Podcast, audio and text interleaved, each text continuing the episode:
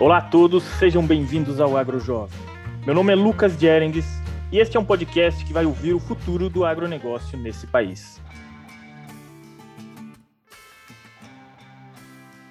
Neste podcast falamos sobre empreendedorismo rural, liderança jovem no setor, gestão rural, inovação e tecnologia e sucessão familiar. E o convidado de hoje vem diretamente de Eldorado, no Mato Grosso do Sul, Alexandre Junqueira Neto. O Alexandre é filho de produtor rural, é presidente do Sindicato Rural de Eldorado, lá no Mato Grosso do Sul, vice-presidente da FamaSul Jovem. O Alexandre formou em economia na Universidade Federal do Mato Grosso do Sul, também fez curso de gestão financeira no IBMEC, participou do programa de liderança da FamaSul, fez também um curso tecnológico de gestão ambiental, MBA em agronegócio na FGV e também é um dos finalistas aí do programa Jovens Líderes do Agro da CNA Jovem. Seja bem-vindo, Alexandre. Ô, Lucas, boa noite, obrigado aí pelo convite e, vamos, estamos fazendo, né? Tem que tem, se manter movimentando, se manter, manter fazendo, porque parada é pior. O interessante é entender, Alexandre, como é que faz para organizar tanta coisa, né? Porque você é filho de produtor rural e você ajuda nos negócios da família. Como é que faz a interação na propriedade? É, a gente tem uma gestão, né? De, de, são quatro propriedades que a gente faz no nosso grupo. E aí a gente é bem separado ali, né? Temos setores, o financeiro, o produtivo. O meu, o meu trabalho fica muito na, na questão da, do apoio na gestão e do controle né, dos dados. A gente usa é, softwares né, para fazer esse gerenciamento, seja do, do Senar com a tag, né, que tem as planilhas gerenciais. Então, eu tenho um, um também um, com a pastagem, né, do controle de pastagem, controle de, controle de movimentação dos lotes, é, que a nossa, a nossa principal atividade é a pecuária mesmo, a pecuária com ciclo completo, né, a cria, recria e engorda. É, e, e, eu tenho esse suporte, né? Mais no financeiro, mais no operacional. A, a, minha praia mesmo é mais os dados, mais a, o planejamento e a gestão. Que legal. Vocês têm pecuária e tem alguma coisa de agricultura também? Sim, a gente tem o trabalho de agricultura, né?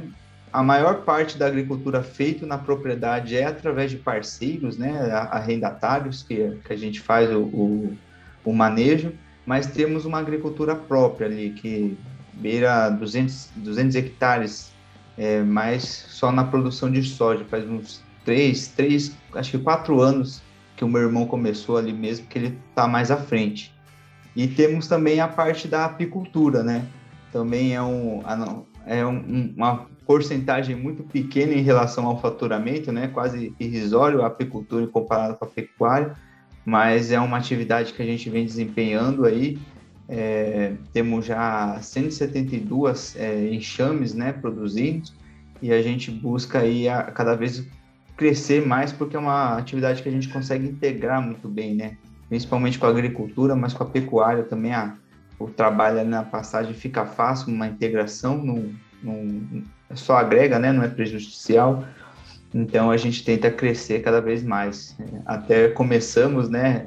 Até um pouco no, mais no início do ano ali, o, o trabalho com assistência técnica do Senar, né, a TEG, da apicultura, que é o desafio aí é sair do amadorismo, né, de gostar de fazer, mexer com abelha para realmente ser, ser um profissional, tá, tá trazendo aí cada vez mais não só a ganhar escala, como também ganhar uma qualidade, qualidade exportadora, esse é o objetivo.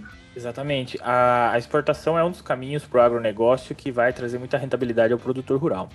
E ali na apicultura, Alexandre, eu entendo muito pouco disso, e talvez muita gente que nos escuta aqui hoje é, não vivencie essa realidade. Como é que funciona esse processo produtivo da apicultura? A cada quanto tempo que vocês vendem a produção? Como é que é isso daí? Bom, a, a venda da produção mesmo, né? A, a priori, né, a gente tem ali a, a produção, a produção da apícola, ela é, é, é, relativamente não precisa de tanto trabalho assim, são mais nos períodos, né? É, você consegue aí a, a, produção mesmo do produto é a abelha ali que está fazendo todo o trabalho, então tem um período mais de você só manu, é, manu, fazer uma manutenção desses enxames, né? Quando não tem o alimento, para não sair do lugar, não fazer enxameação, não, o enxame assim, ficar fraco e morrer você tem que dar uma alimentação para ele, fazer um controle, ou às vezes o que muitas pessoas fazem, no caso a gente não faz, mas é o, a, eles levam né, os enxames para outros lugares, para outras floradas. No nosso caso lá, a gente tem a produção com dois funcionários daí realmente técnicos, apicultores, ali trabalhando para o manejo. É, e a nossa produção, a gente faz o invase, né? Tem uma, aquela pequena agroindústria de mel, né? A gente tem o selo municipal ainda, então o nosso comércio fica muito ali é, o, o, produto beneficiado, né, do mel, o pólen, o própolis, a, a bisnaga do mel, a gente faz ali no comércio regional mesmo, mas sempre varia, né? Um tempo atrás o preço estava muito ruim do mel, então a gente só estava estocando, né? O, bom do mel é que o, o estoque dele é o mel não, não, não, não estraga, né? O mel, o mel bem estocado, bem armazenado, no, tem uma validade, então a gente ficou esperando aí agora é, é o que acontece. A gente vendeu até recentemente aí quase toda a parte da produção mais antiga já, mas foi para um, um, terceiro que vai levar para exportação, né? Então a gente ainda não consegue chegar no. O nosso produto chega lá no, no, no exterior, mas o, a nossa marca ainda não está chegando. Então esse aí é um, um desafio para muitos aí. Entendi. E para fazer a exportação, a gente sabe que tem muitas regulações, muitas certificações. Isso daí para a apicultura, existe muito restrições, muitas exigências para isso? Olha, existe muita exigência, não só na parte sanitária, né? Você tem que estar certificado com mais altos controles. É, isso não é só para apicultura, todos, todas as, as tipos de cultura vão ter as exigências internacionais grandes, né? Às vezes, é, o produtor não parece tanto, porque às vezes não é o produtor que está vendendo diretamente, né? Às vezes o produtor só vende para um, um atravessador ali, nem atravessador, né? Mas a, a, pessoa que faz esse, esse caminho realmente compra do produtor para levar. Então, o produtor acha que é fácil, né? Mas tem muito processo aí necessário para realmente regulamentar o, o, o, produto e certificar esse produto para ele entrar na exportação. E aí é o caso, né? Se você é, quer entrar com a sua marca no comércio internacional, e aí é, é muito diferente, né? Eu, como eu dei o exemplo, né? A gente pode vender muito bem para um grande é, comprador aí que sai comprando mel a rodo no estado, né? Que faz uma escala enorme e consegue é, entrar no mercado internacional, porque você não não é só levar o produto lá uma vez e pronto. Você tem que ter uma constância, né? Você não chega lá no mercado internacional e fala assim, ó, tenho é, mil bisnagas de mel aqui para vender. Se você conseguir vender essas mil, você já tem que prometer que vai entregar mil todo mês. É, é contrato, né? São consórcios de mel. Então, a, além de uma exigência sanitária, tem uma exigência gerencial, né? gerência, exigência assim de, de profissionalismo né, gerencial e operacional para o pro produtor que estiver levando a sua marca para o exterior, né? A gente ainda não está lá, é, quem sabe em pouco tempo aí eu, é o trabalho. Exato, exato. E você com propriedade rural e tudo mais, a maioria dos jovens, eles normalmente, o que, que eles fazem? Eles vão fazer agronomia, eles vão fazer medicina veterinária, vai para uma zootecnia, né? Você tem pecuária, né? É o caminho que normalmente o jovem, o jovem segue. Você foi para economia. O que, que você pensou? É, eu, eu, eu ainda fui para zootecnia primeiro, na verdade. Em 2009, ali, 2010, eu entrei na, na, em zootecnia, na UFMS, mas acabei largando porque é, eu acho que eu era meio rebelde. Meus pais zoavam que eu era um rebelde sem causa, que daquela música do Traje a Rigor, que não tinha quem queria se rebelar. Teve uma época aí que eu acho que eu quis me rebelar um pouco com meu pai e e gostava um pouco da, da zootecnia, mas eu não era, o, não era onde brilhava o meu olho, para falar a verdade, né? Não era o meu ambiente, eu queria algo diferente. Foi aí que eu descobri e me apaixonei pela economia, que aí realmente era abriu minha cabeça, é uma visão de mundo e e aí eu tive que voltar, né? Tive que aprender tudo que, que o zootecnista, ler livro de zootecnista, hoje eu tenho, eu corri, tive que correr muito atrás da, do conhecimento da zootecnia. Eu fiz, fiz economia, mas de curso, de, de mentor aí, de profissional que eu escuto, é conhecimento da zootecnia ainda é muito ativo aí no meu, no meu dia a dia. Mas é legal esse caminho diferente, porque às vezes você consegue olhar para a propriedade rural de uma maneira diferente, uma visão que às vezes quem estava sempre dentro da propriedade, foi fazer uma agronomia, um veterinário, uma zootecnia e voltou, ele tem uma visão um pouco mais profissional da propriedade, mas você foi para uma área ampla, né, que é a economia. Ela envolve todos os setores hoje, do, do não do país, mas do mundo, de várias variáveis, moedas e tudo mais. A economia é, é bem abrangente. E daí você volta para a propriedade, você fez cursos também de, de gestão e nessa linha, Alexandre, como é que vocês fazem essa gestão? Vocês sempre fizeram ou vocês iniciaram isso recentemente? Como é que foi esse início? Olha, a gente, e aí eu falo, né, mas no, no meus pais, né, porque eu sou filho de produtor, neto de produtor, bisneto de produtor, acho que desde o do primeiro junqueiro que desceu do Portugal aqui na, no Brasil, ele trabalha com agronegócio. Mas aí falando mais assim do, do meu pai, que assumiu muito jovem ali a, administração das coisas, porque o meu avô faleceu e ele com 30 anos teve que assumir, é, começou com ele mais ali a, a, profissionalização por uma gestão, né? Ele era formado em advocacia, mas nunca, nunca advogou, sempre trabalhou, trabalhou com a propriedade.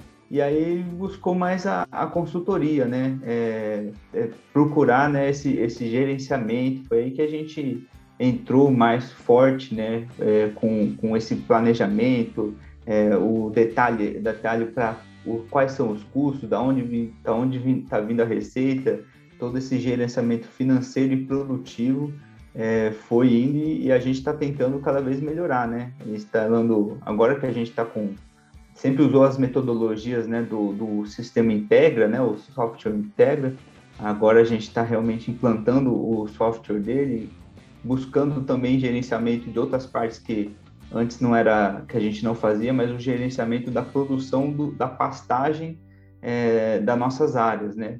Então a gente agora está tendo um controle maior de como está sendo a, a, rotação dos lotes, né, na nossa propriedade e vendo ali é, quais são as áreas que produzem mais pastagens e consequentemente aguentam uma taxa de lotação é, pecuária maior, né? e no final das contas acaba sendo é, mais, mais arroba sendo produzida e mais, é, é, mais faturamento, né, no final das contas. Legal, Alexandre. E essa questão da gestão, não é muitos produtores que fazem. Você é presidente do Sindicato Rural, deve conhecer vários produtores, pelo menos aqui na região que eu estou, está é, é, começando agora a iniciar mais forte.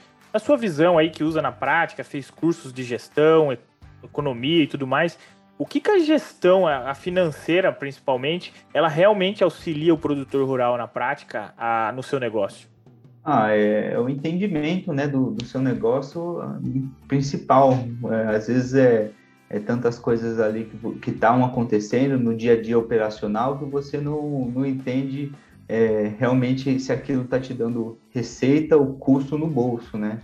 Você entender também como que ocorre, né, o, o fluxo da, das compras, dos pagamentos, é, você entender como que o seu negócio gira, né? É, isso aí é você tem mais informação para tomar a decisão a, e a decisão correta, né? É a informação que vai te levar à decisão correta do que e, e comparar também, principalmente com anos anteriores, né? Pode ver ali o, o identificar com esse gerenciamento, ter essa coleta de dados, essa comparação de de dados e datas anteriores, ver o que, que aconteceu que pode ter dado prejuízo, o que, que aconteceu, aonde que está é, pode ser melhorado, né? Onde, quais são os setores que podem ser é, mais eficientes, que estão dando prejuízo. O muito interessante que eu acho na parte gerencial, principalmente da agricultura, é que é, muito trabalhado em relação a benchmarking, né? Você tem ali, por exemplo, principalmente na pecuária, né? você tem nos sistemas que mostram, né? Olha, esse daqui são a sua estrutura de custo, né? Onde você está desembolsando dinheiro para produzir e eles comparam com as fazendas top rentáveis. Então, além de você ter esse, esse, esse dado é, pessoal seu, você também consegue comparar com outras empresas, é, fazendas que produzem, fazem a mesma atividade com você e ver se você está próximo, se você está distante, se as pessoas estão gastando mais aonde você deveria estar tá gastando, ou se você está gastando aonde eles não estão gastando, né? Então, está tendo prejuízo. Exatamente. É você olhar o custo real do seu negócio, né? E não, é, às vezes, achar que o custo aumentou porque o relatório da Secretaria do Estado de Agricultura falou que os custos aumentaram, mas o seu aumentou? Outra coisa, às vezes, né? O, o, o valor das commodities aumentou, os custos aumentou, mas a sua margem realmente aumentou? É isso que o produtor às vezes precisa avaliar. Porque produtividade é legal, mas ela não é lucro. É, o que vale é o que realmente sobra na última linha. E considerando custos como depreciação, custos de capital, não sei se vocês avaliam esse tipo de custos também. Sim, sim. É, o nosso resultado financeiro só realmente o, o líquido mesmo. É, é, e, e muitos esquecem mesmo da parte da depreciação, né? E às vezes olham só para o preço final, né? E esquecem do que o, o preço do, da, dos insumos dele, da recompra, é, tá, da reposição tá, tá subindo também. Exato. E você falou uma questão interessante que é a questão do fluxo de caixa. Muitos produtores eles faturam bem, né? Eles conseguem controlar os custos, mas eles erram nessa gestão do fluxo de caixa, porque na hora de pagar o financiamento lá, às vezes ele não se organizou e faltou dinheiro e ele tirou mais cedo, tirou em outro momento. E daí na época de pagar o financiamento, o que que acontece? Ou ele tem que fazer uma venda que ele não queria fazer naquele momento, venda de grão, vamos supor, ou ele tem que pegar dinheiro no banco, e é um dinheiro caro hoje, né? E é, então fica difícil isso daí. Essa gestão do fluxo de caixa é o que você consegue se organizar a médio prazo, né? É, é um planejamento, e, e, não só esses dois custos, mas tem um custo muito grande em quem não, não gerencia bem o fluxo de caixa, é de ter um, uma penca de dinheiro lá na, na poupança ou em qualquer aplicação financeira besta que o banco deixa lá, você fala assim, não, esse aqui, o meu operacional é, eu consigo ter um milhão ali e tocar meu operacional, não vou acontecer no risco de ter que fazer uma venda é, antecipada ou a ter que pagar juros e multa, né, por causa de não ter dinheiro no momento. Vou deixar um milhão ali, mas às vezes esse um milhão que está deixando, esse, esse caixa que está deixando, está aplicado numa, tá aplicado de uma forma é, ruim para você, mas boa para a instituição financeira. É uma aplicação ali de zero que, que não vai dar nada, né? Que, e você está perdendo dinheiro, né? Se esse dinheiro não está rendendo no mínimo a, a inflação, você está perdendo dinheiro. Exato. Né? O resto você está deixando de ganhar ainda. Você se protege do risco, porque o que, que acontece? Eu, eu pergunto para alguns produtores aqui que são amigos meus, alguns clientes também e tudo mais. É, se der uma perca de safra, um ano ruim com uma seca, o mercado, em, por algum motivo, ele dá uma despencada, os Estados Unidos fazem uma amizade com a China lá, né? Vamos, vamos supor. E, e o, o, o preço desce, ou o custo sobe demais, ou dá uma, uma seca, dá uma quebra de, de safra aí. Quanto tempo você aguenta com o teu caixa, o negócio, não é a família? Quanto tempo o teu negócio aguenta com essa quebra de, de, de safra, mercado e tudo mais? Porque e, o caixa é o rei do negócio entendeu? Ter caixa, ter caixa. E claro, hoje rende muito pouco, nós estamos com uma Selic baixa, né? Mas está começando a subir, a expectativa é, é, dois dígitos aí, talvez até final do ano, não sei, vamos ver. Então, até uma renda fixa, para quem tem caixa, vai começar a dar uma, render um pouco, né? Num, num modo seguro. Os produtores, eles não, não fazem. É, não fazem edge hoje para ter uma proteção e tudo mais da, da produção deles. Então, se ele não tiver caixa e ele não fizer uma proteção, muitos também não fazem seguro, é muito pouco hoje a porcentagem de seguro. Então a gente hoje no agro, quando você for avaliar, a gente está num risco muito grande, a gente está numa margem boa. A onda do agronegócio é excelente, acho que nunca tivemos tão bem. Mas nós estamos com um risco muito grande, muitos produtores alavancados com financiamentos, dívidas e tudo mais. Enquanto está tudo bem, perfeito. Mas quem que está preparado para uma crise, né? É, é, é, o fato do planejamento mesmo, Lucas. É, até para gerenciar caixa, você tem que ter um planejamento muito bom para acertar os, os, pagamentos, os recebimentos, as aplicações, né, os vencimentos das aplicações financeiras para você buscar maior rentabilidade e para você estar preparado para um, um momento de crise, um momento de mudança de mercado. É, é só com um planejamento, com preparação, né? Acho que é, eu, eu, escuto também muita gente falar que agora aproveitar esses momentos de alta de preço é o momento também de preparar um caixa, né? Aproveitar a caixa, tentar, tentar sempre é, ter um, algumas aplicações, não tudo no negócio, né? Mas diversificar. Às vezes diversificando no mercado financeiro ou, ou em outros setores. É, às vezes o produtor não quer se arriscar no mercado acionário, né? Comprar ações e tudo uhum. mais, mas ele pode ter outras alternativas, uma própria renda fixa, um próprio é, fundos imobiliários hoje é, tem um risco muito baixo, rende lá os, os aluguéis por mês então, é, oscila pouco, então dá uma certa margem, ele precisa dar essa diversificada. E você, como presidente do Sindicato Rural, Alexandre, você vê essa visão já sendo difundida nos demais produtores, principalmente no pequeno? Porque eu me preocupo com o pequeno produtor, eu sempre falo isso, o grande produtor, você tem volume de produção. Você tem volume de produção, se você acertar, você ganha muito dinheiro, se você errar, você, você perde. Mas, mas acaba tá tudo bem ainda, né? Você perde muito dinheiro, mas você tem um volume para compensar. Mas o pequeno produtor, que ele às vezes não é tão grande, ele não tem um volume tão grande, ele não faz uma gestão, o que que acontece? Qualquer erro que ele fizer, ele tira da boca da família dele. E aí, como é que faz? Você está vendo um pouco dessa mudança de, de cultura, digamos assim, olhado para essa educação financeira? Olha, é, eu vejo com uma mudança muito forte graças a esses programas da TEG, né, assistência técnica gerencial é, nos pequenos, né, que é, é, mais voltado, né, às vezes o, o grande realmente já tem a, a, consultoria própria dele, já tem o, vários consultores, né, tem consultor produtivo, consultor financeiro, então é, acaba conseguindo lidar mais. No pequeno produtor, eu vejo que tem esse. É, às vezes eles estão mais focados no operacional mesmo, em conseguir, às vezes no produtivo, né? Às vezes não percebe tanto a parte gerencial, mas querem produzir mais, querem produzir com mais qualidade. É, e acabam esquecendo um pouquinho dessa parte gerencial. Mas com os produtores que eu venho conversando, né, que eu venho visto, principalmente lá no, no Sindicato Rural de Eldorado, que lá no Sindicato no sindicato a gente tem cinco grupos da ATEG, né?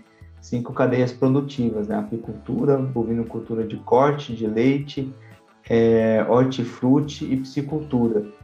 Então, são programas que trabalham a parte gerencial, né? Não é só a parte produtiva, não só a parte técnica, né, de como produzir melhor, mas a parte de gerenciar esse negócio.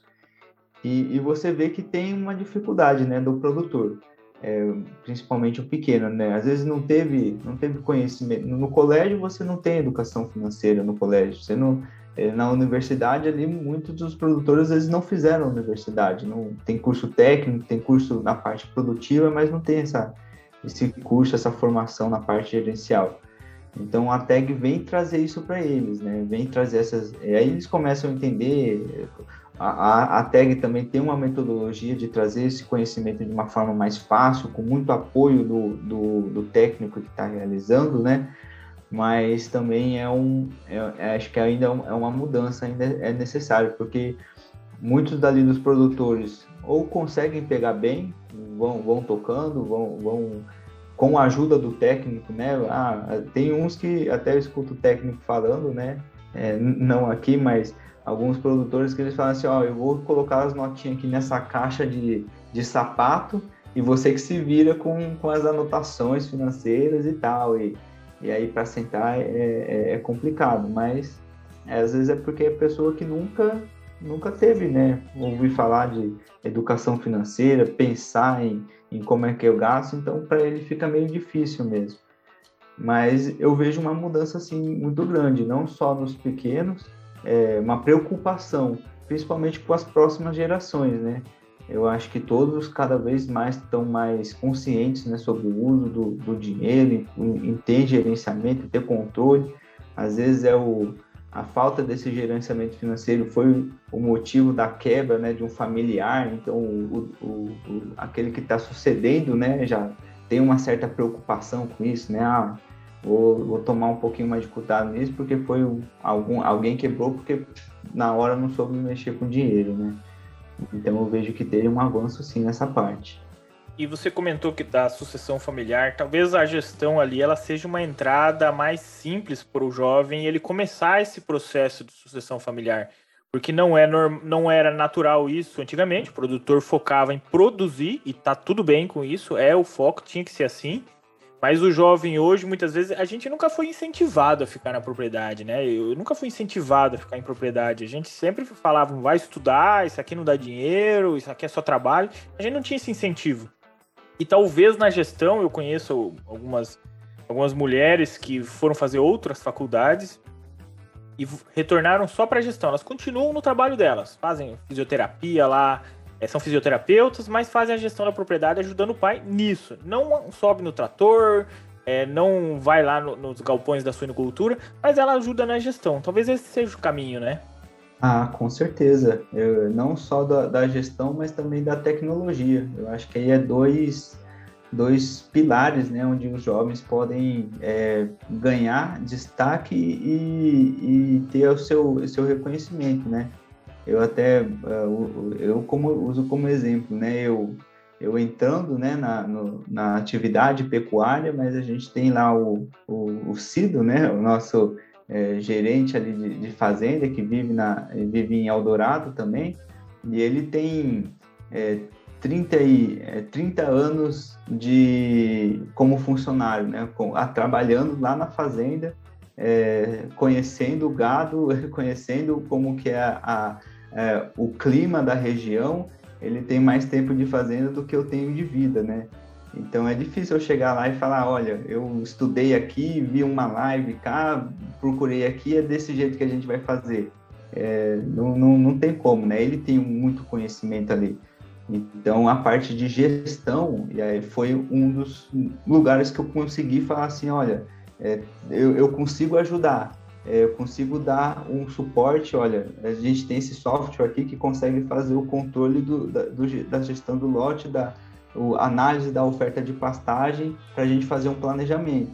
É, ele vai saber mais como que manejar o lote no dia a dia, na parte, mas eu consigo fornecer para ele um planejamento, relatório, informação, conteúdo que se deixasse só na mão dele, ele não ia conseguir lidar bem, não ia conseguir usar o, o sistema, o software, às vezes de tanto número ali ele ia ficar perdido, não, não ia deixar, ele se foca mais ali no operacional e eu consigo ajudar. Eu acho que isso funciona para até para os pequenos, né? Às vezes o pai, é, que, pequeno médio produtor que tem um foco mais na, na produção, o filho pode às vezes dar o espetáculo dele, assumir responsabilidade, entrar mais no negócio aonde ele não tem tanta força, né? Que normalmente é o uso de tecnologia e, e a parte gerencial, que ainda é, é latente. Exato. E agora você tocou num ponto, você não tem 30 anos e é presidente do sindicato rural. Explica bem, como é que aconteceu isso daí? Porque é, não, não é uma coisa que a gente vê no dia a dia, assim. Eu, eu uhum. pessoalmente, quem eu conheço do sindicato tem tudo acima de 50 presidentes. Você é jovem, né? Como é que foi? Olha, eu, eu vou falar, isso não é, não é tanto de mim, é que o, o trabalho aqui em Mato Grosso do Sul é, é diferenciado, porque é, assim como eu, né, que não tenho nem 30 anos, eu tenho companheiros lá de, em Três Lagoas, Kennedy a Stephanie Ferreira, que também há, menos de 30 anos estão na presidência. É, conheço vários casos de, de pessoas que assumiram a presidência antes do 30, assim, jovem, mas eu só estou hoje na presidência do sindicato por causa desse trabalho, desse, desse incentivo, do suporte e da, que, que a federação, os sindicatos dão né, para a inserção dos jovens. Né? Eu comecei, né, eu sempre tive envolvido com o sindicato, o meu pai foi um dos é, produtores que se juntaram lá em 1978 para fundar o sindicato de Eldorado, né? Ele sempre teve uma participação, assim, lembro de, de criancinha aí nas feiras, né, da, da cidade, e o sindicato tinha barraquinha lá, então a gente ia, ia conversar com os amigos do meu pai, que era produtor, e meu, meu pai, ele sempre teve esse envolvimento com os sindicatos, ele sempre falava, Alexandre, olha, aqui é o local que você vai ter a coisa mais valiosa que você pode ter na vida, é conhecimento.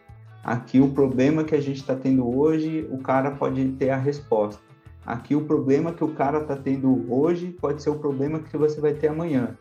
Então, o, aqui no sindicato você tem conhecimento, você tem informação é, e, e, e também exige de você, né? Exige esse trabalho mas 2017, né, é, eu entrei num programa da FamaSul, que é um programa de liderança que se chama Líder MS3, né, foi a terceira edição, é, e eu fui indicado pelo Sindicato de Campo Grande. E ali abriu a minha cabeça não só para um, um novo agronegócio, que, que até então eu achava que o agronegócio era muito na parte operacional, pensava em agronegócio, pensava na fazenda, no dia a dia, o que eu conhecia, né, minha vivência lá, mas aí foi que me abriu para um agronegócio que é institucional, é, tem é, instituições que trabalham, que são importantes, é, o, o, o, o, agronegócio que é na comunidade, né? É trabalho de comunidade, o, o, impacto que ele tem e a importância que tem em alimentar o mundo, né? Que o, Brasil tem que alimentar o mundo, é, quase uma obrigação dele.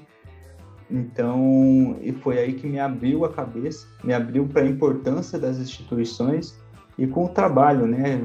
Participando como membro voluntário da, da Comissão Jovem da FamaSul, é, posteriormente assumindo ali a, a vice-presidente presidência da comissão jovem, né, que tem um trabalho legal também, que já começou a, a me dar oportunidade também de, de me colocar mais em prática, né, a meus conhecimentos, a, a, parte gerencial, a parte de liderança, que às vezes na, na propriedade familiar tinha tantas coisas ali que eu não tinha tanto espaço para crescer, né, eu tinha que arranjar meus lugares para crescer.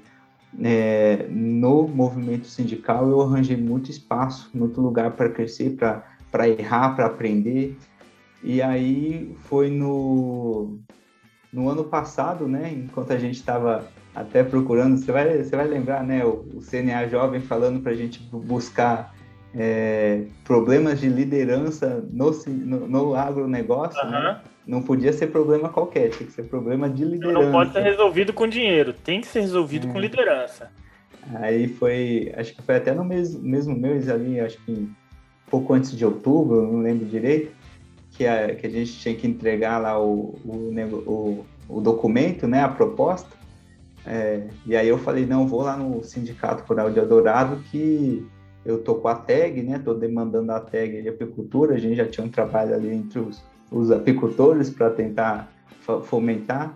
Falei, não vou lá, né? Eu tenho que ir no ouvido do presidente, porque senão a gente não tem ajuda aqui, né? Tem que, tem que ter ação dele. E ali eu encontrei o problema de, de liderança que o CNA Jovem estava me procurando, né? Porque é, foi aí o... É, os produtores lá, eles estavam desanimados, né? E, e, é uma coisa que a gente vê em muitos sindicatos aí aqueles que já estão há muito tempo, é, já estão cansados, já foram presidente algumas vezes, já, já sentem que já fizeram já e não estão é, tão engajados assim em pegar, em, em tomar a frente. E os novos é, não estavam nem aí, não estavam nem sabendo direito o que, era sindicato, é, é, às vezes ficavam distantes, fechavam muito ali na produção da, da propriedade. Então, quando eu cheguei lá e vi que realmente estava esse, esse problema de liderança no sindicato, esse desânimo, esse distanciamento com o produtor, foi que eu falei, olha, eu conversei ali, eu conversei com os produtores, falei, olha, eu, tenho esse CNA jovem aqui, estou com um desafio, é, gostaria de fazer parte né, da, da diretoria do sindicato né, para tentar trabalhar. Aí eles falaram, ah, você faz parte da diretoria, você é o presidente, né? Parabéns, bem-vindo, você vai ser um presidente, você aí vai ter que tocar as coisas. Aí eu falei, não, então conversei, né, conversei com com meu pai, que é um grande mentor meu, conversei com o, um outro grande mentor, Maurício Saito, né, que era presidente da Farmasul, falei, ah, toco, né, eu vou como presidente, vou como vice, né, eu só queria fazer parte da diretoria para trabalhar, né. Ele falou, não, aproveita a oportunidade, né. Lembro muito, né, do, do Roberto Rodrigues falando, se, se passou o cavalo com cela na sua frente, você tem que subir e, e, e se não sabe ser presidente, bom, eu vou aprender, estou aprendendo aí nove meses, sei que posso não ser o presidente ideal, mas a experiência está sendo muito engrandecedora, o conhecimento é muito grande, e é o principal, é eu, eu, a gente cresce é, colocando em prática. E aí é, é as oportunidades que a gente tem de colocar em prática. Exatamente é uma oportunidade, a gente tem energia, jovem, tem que aproveitar essas oportunidades. O agronegócio precisa de mais pessoas como você, Alexandre. Porque a gente, eu vejo uma juventude às vezes um pouco parada, sem iniciativa, ou com iniciativas erradas, que não criam impacto nenhum, assim, sabe? É muito questão local. é, precisa se arriscar um pouco mais. A gente, como, quando é jovem, não tem muita coisa a perder. O que, que você tem a perder hoje? Eu também não tenho muito a perder, né? O nosso e outra, os nossos desafios, eles podem ser grandes sem colocar muita coisa em risco. Então a gente tem que aprender e colocar em prática, né? Muita gente estuda, estuda, faz mestrado, faz o doutorado, livro, livro, livro e não coloca em prática, né? É, é obesidade mental, né, que chama.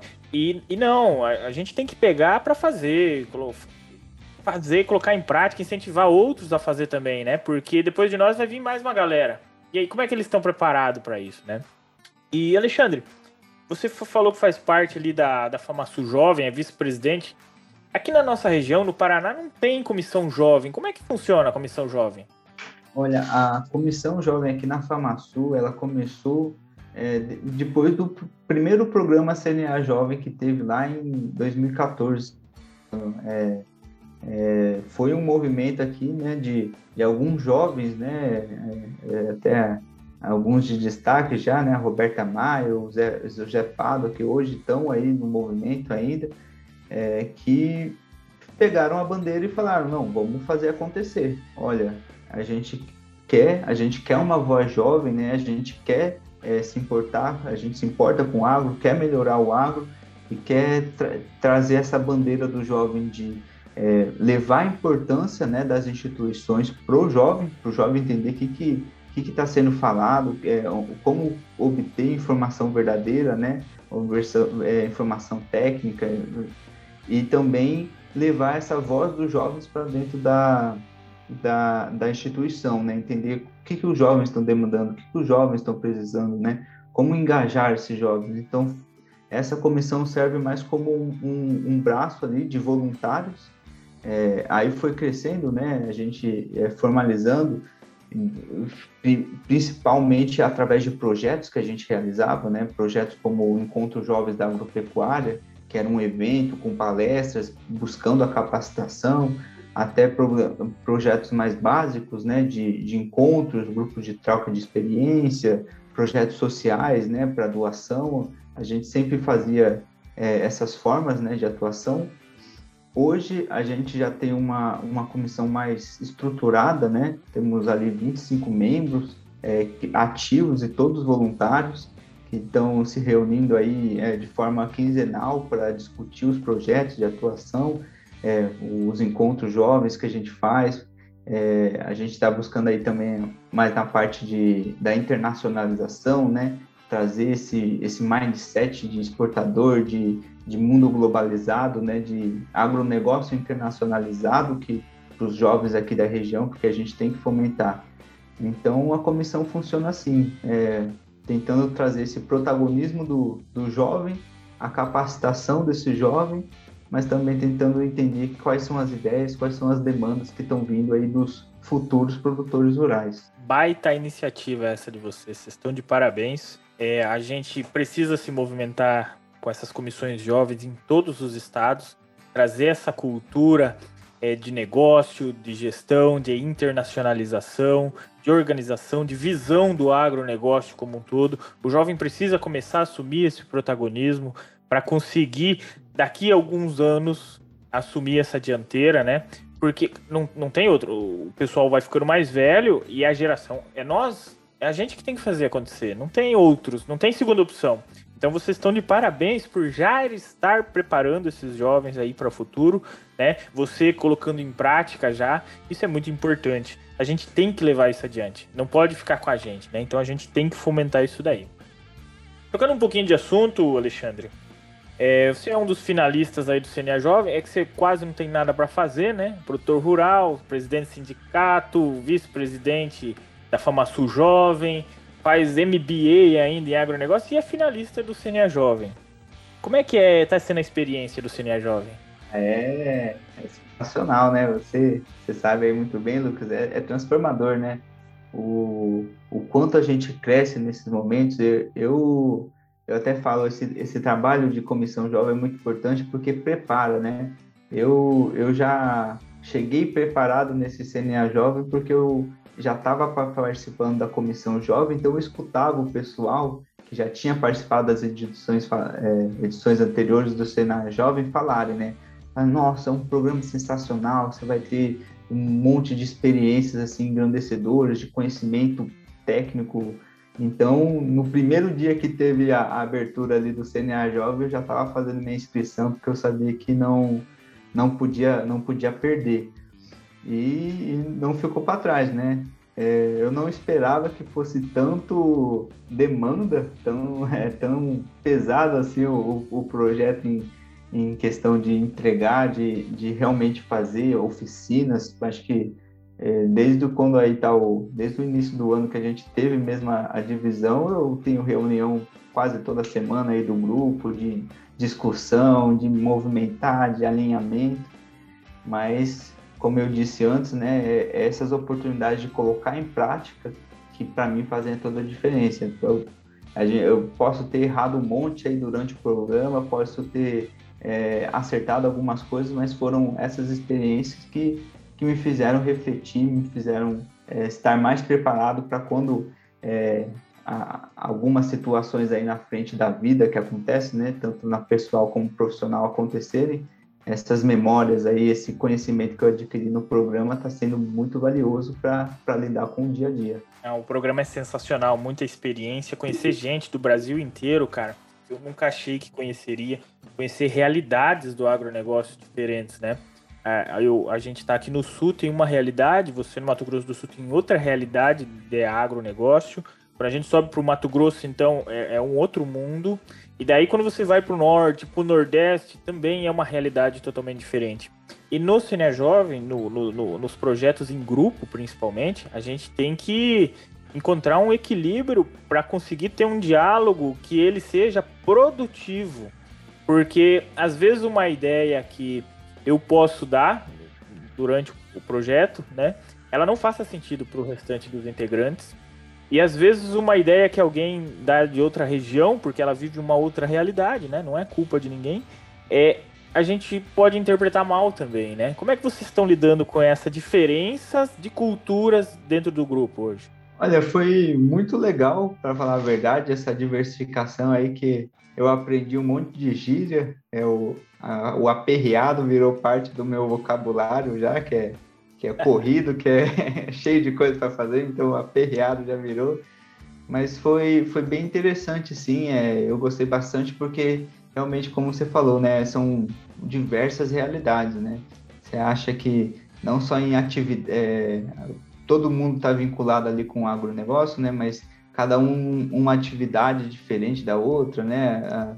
É, até a gente tem lá no nosso grupo a Helena que faz o, a proteína de, de caju, caju é, e essas coisas assim que, que, é, que às vezes é, é umas coisas nada a ver, mas a, a experiência, a, essa troca, essa outra visão que tem é muito engrandecedor e, e poder ver é, a, também a, ainda mais na nossa área, né? A área do meu grupo é a área sindical, então isso vê também como são os sindicatos diferentes em cada região, né?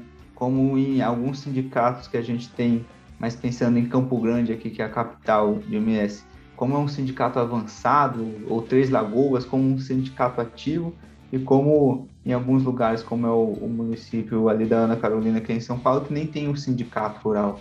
E como que essa visão das pessoas com os sindicatos. Então, essa diversificação das regiões, de ter o, o um, são oito estados diferentes ali no nosso grupo, então são oito municípios diferentes também, então e, e oito sindicatos diferentes, onde alguns nem têm sindicato. Isso ajudou muito ali para nossa na elaboração das nossas soluções, né? Pensar a realidade, mas não, não a realidade só de uma de um lugarzinho, né? A gente pensou é, soluções que pudessem atender um sindicato em qualquer lugar que ele estivesse. Legal, estão crescendo juntos, né? Essa diferença de sindicatos eu vejo aqui na região, assim, é coisa de 70 quilômetros que você anda de uma cidade para outra. Um sindicato rural parece um palácio, assim, é grande, é bonito, muito vidro, coisa linda de se ver. E outros parece que você está entrando em boteco, assim. E tudo velho, é antigo, computador ainda, sabe? Você olha para aquilo lá, o cara te atende uma má vontade, enquanto que tem outros lugares que é uma proatividade, é um movimento fazendo acontecer, sabe? É, eu não sei o que, que acontece, mas com o tempo eu, eu creio que essa inserção jovem no setor sindical vai, vai evoluir bastante. Isso daí vai acabar ajudando nós, né? E no grupo sindical é que você está fazendo parte, que projeto que vocês estão desenvolvendo hoje? Que problema que vocês querem resolver? É, o, o nosso desafio né, proposto para o nosso grupo era é, propor um portfólio de serviços inovadores para o sindicato rural desempenhar em 2025. A gente viu que é, o momento né, para os sindicatos é, é, difícil, né? não só para o sindicato, mas por todo o Brasil. O Brasil vive um, uma crise institucional, então as pessoas estão é, com desconfiança nas instituições, com descrédito na, nas organizações, né, não só públicas como privadas também. A gente vê cenários aí de, de conflitos entre os poderes e, e, e corrupção. Então, as pessoas estão assim é, desacreditadas com aquela, com aquela organização, com aquela instituição. O, com o fim da contribuição, o sindicato, o fim da contribuição obrigatória para os sindicatos, né, é, colocou ainda mais peso para o sindicato mostrar o valor. Falar assim, ó, produtor, é, é, é você tem, é, você tem que, você quer né, fazer parte dessa associação, você quer ajudar esse sistema, então você pode é opção de pagar, né? Então o sindicato tem que mostrar valor, porque senão o produtor fala, ó, você não me representa, eu não quero pagar e dar esse distanciamento. O nosso objetivo foi é, trazer projetos, soluções que o sindicato possa implementar que mude essa forma de atuação de um sindicato ausente, né? A gente sabe que tem muitos sindicatos por aí, é, por aí como você falou mesmo, que são é, referências, são ativos, são representativos, mas a grande maioria do que a gente vê por aí de sindicato é de um sindicato ou que é ausente ou que às vezes é alienado ali dos produtores, né? Fica só muito nos probleminhas ali de alguns, de alguns grupos e não, e não faz um trabalho para a comunidade, não faz um trabalho de desenvolvimento regional. Eu vejo que muitos se perdem por causa de política também. Não que ela não seja importante, é muito importante, mas isso tira o foco às vezes do sindicato, não perde? Sim, com certeza, porque o, o sindicato em si é uma instituição muito forte. Mas o sindicato é nada mais do que as pessoas que estão ali à frente estão trabalhando no dia a dia, fazendo, é, com, como qualquer outra instituição, né? É as pessoas que fazem aquela instituição. Então, o, o sindicato, por já ter o sindicato rural, por já ter um nome é, forte, ter uma capilaridade que nenhuma outra instituição no Brasil consegue ter, de falar, olha, estamos ali nos quase todos os municípios, em todos os, uh, os estados, isso dá muita força para o nome sindicato e para a instituição sindical. Mas se acaba na mão de pessoas que estão é, com interesse político ou com interesse pessoal ali, nem político, né, mas só interesse ali eu só quero saber da, da parte da pecuária. Então não vou dar nenhum, nenhuma tela para aqueles, aqueles, piscicultores que estão ali, que estão interessados. Aqueles piscicultores vão se distanciar do, do sindicato. E, e às vezes é, é, essa parte né, e do, dos produtores que às vezes são individualistas e também o silêncio daqueles produtores que falam: ah, é, o sindicato é daquele povinho ali do, que que só quer aquela coisa para ele, é do, o sindicato é dos políticos, mas ele como produtor rural também é, se distancia, né? não vai buscar por uma instituição que, querendo ou não, representa ele, que está ali trabalhando por ele e que ele tem direito. Com certeza, com certeza. Temos que aproveitar mais e, ao mesmo tempo, realizar essas inovações nos sindicatos. Né? É extremamente necessário para atrair de volta os associados, né? Atrair para que eles cooperem, façam parte, aprendam, né? Cursos, treinamento cenário, a gente sabe que existe isso. E o quanto isso pode ser mais aproveitado, né? Trazendo talvez essa galera jovem aí para o futuro. É, até Lucas, para eu complementar, né? Você perguntou ali dos nossos dos desafios do grupo, né? O, as soluções que a gente está querendo propor são basicamente ali é, quatro, né? Que a gente tem o que a gente gostaria de, de chamar assim do que o, o, os, os portfólios de serviço do sindicato que sobrevive em 2025, né?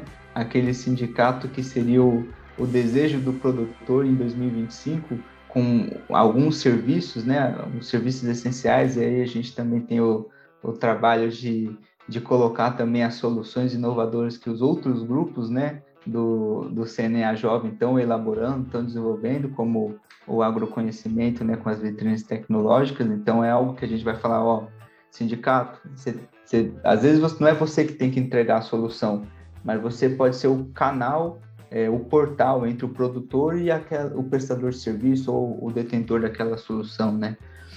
E é, além desse, desse portfólio básico, né, esse portfólio modelo que a gente está chamando, a gente teria nossas soluções, as propostas do grupo Mobilizes, que são as bandeiras que a gente quer levantar, né?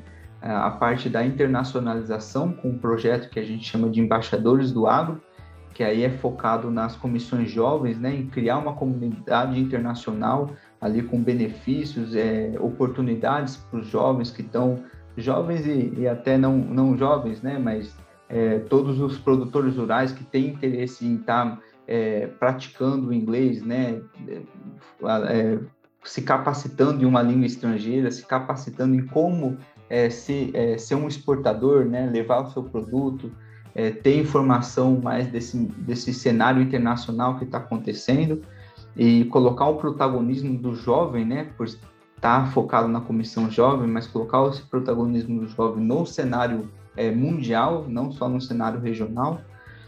É, a gente tem essa a bandeira do mercado de trabalho, né, com um projeto que é o Oportuna Agro, que a gente busca trazer ali soluções automatizadas para a parte de RH, então, um, um, modelo que vai unir né, os, produtor, os produtores com prestadores de serviços, profissionais do setor, ter um banco de talentos né, vinculado ali às capacitações que já acontecem no Senar. Então, seria essas soluções para o mercado de trabalho. E a terceira bandeira que seria o trabalho com comunidade, né? O, que é o que a gente chama de Think Rural, que seria um canal de comunicação do produtor com o sindicato, é, tendo assim o, um canal para o produtor poder falar quais são as demandas dele, que, quais são os problemas que estão acontecendo na região, fazer petições online, fazer um acompanhamento de temáticas assim que eles têm mais interesse, né?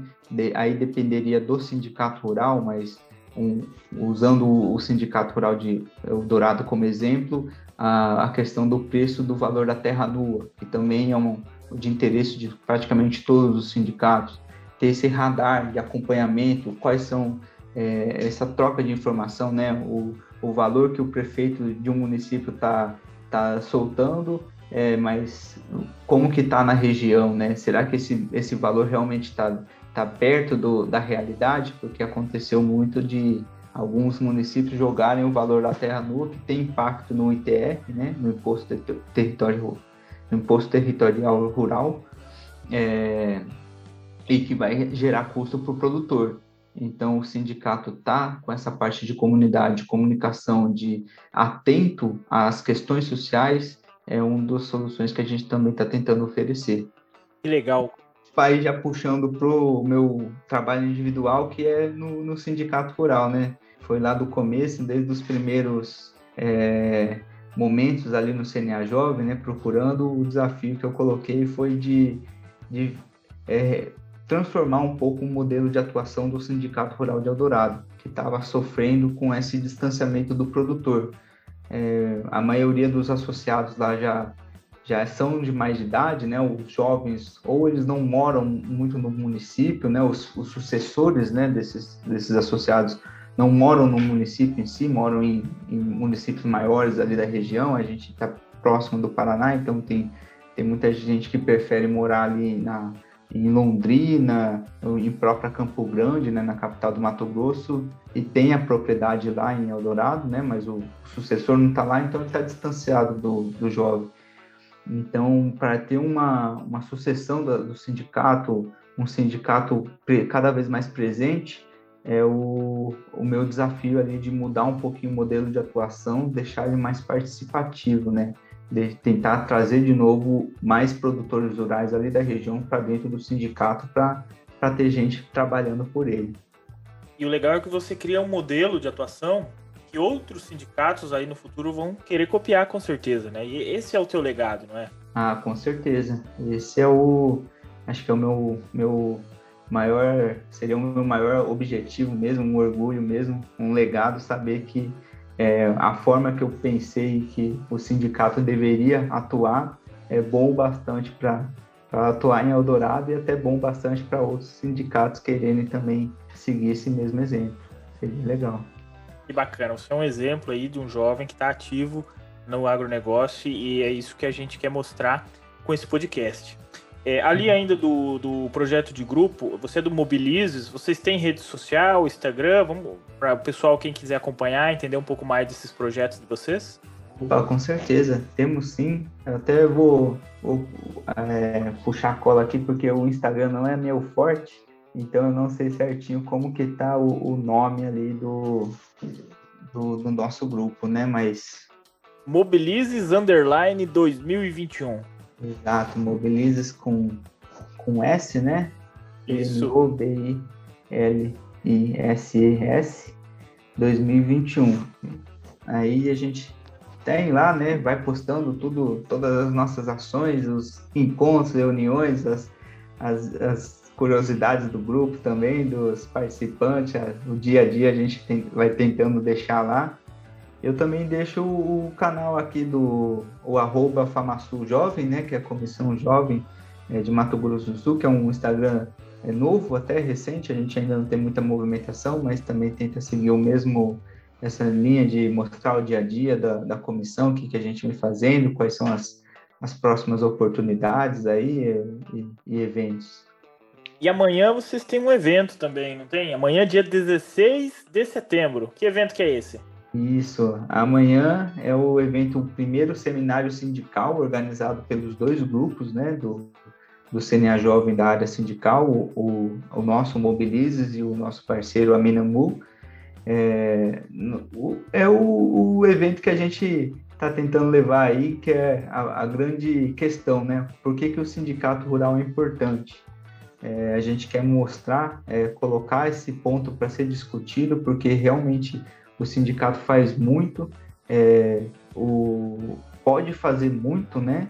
Dependendo, e a gente trouxe aí palestrantes para poder falar é, como que o, o, por que, que o sindicato rural é importante para o produtor rural, o que, que ele faz, o que, que esse sindicato rural é importante num, num modelo institucional, por que é importante você ter essa instituição representativa, por que, que o sindicato rural é importante para o jovem, quais são as oportunidades que ele pode ter no sindicato rural, como que ele pode se vincular, né, ter esse relacionamento. São alguns debates aí que a gente quer levantar e, e mostrar o, a força que essa instituição tem. Que legal. E vai ficar gravado no YouTube, né? Para quem vê depois desse podcast, não vai ver ao vivo, mas pode assistir. Sim, sim, vai é, ser transmitido no, no YouTube, né, da, do, da rede CNA e vai ficar lá gravado para quem quiser poder assistir. Então, eu vou te, vou te deixar uma, uma bola quente, então, aí.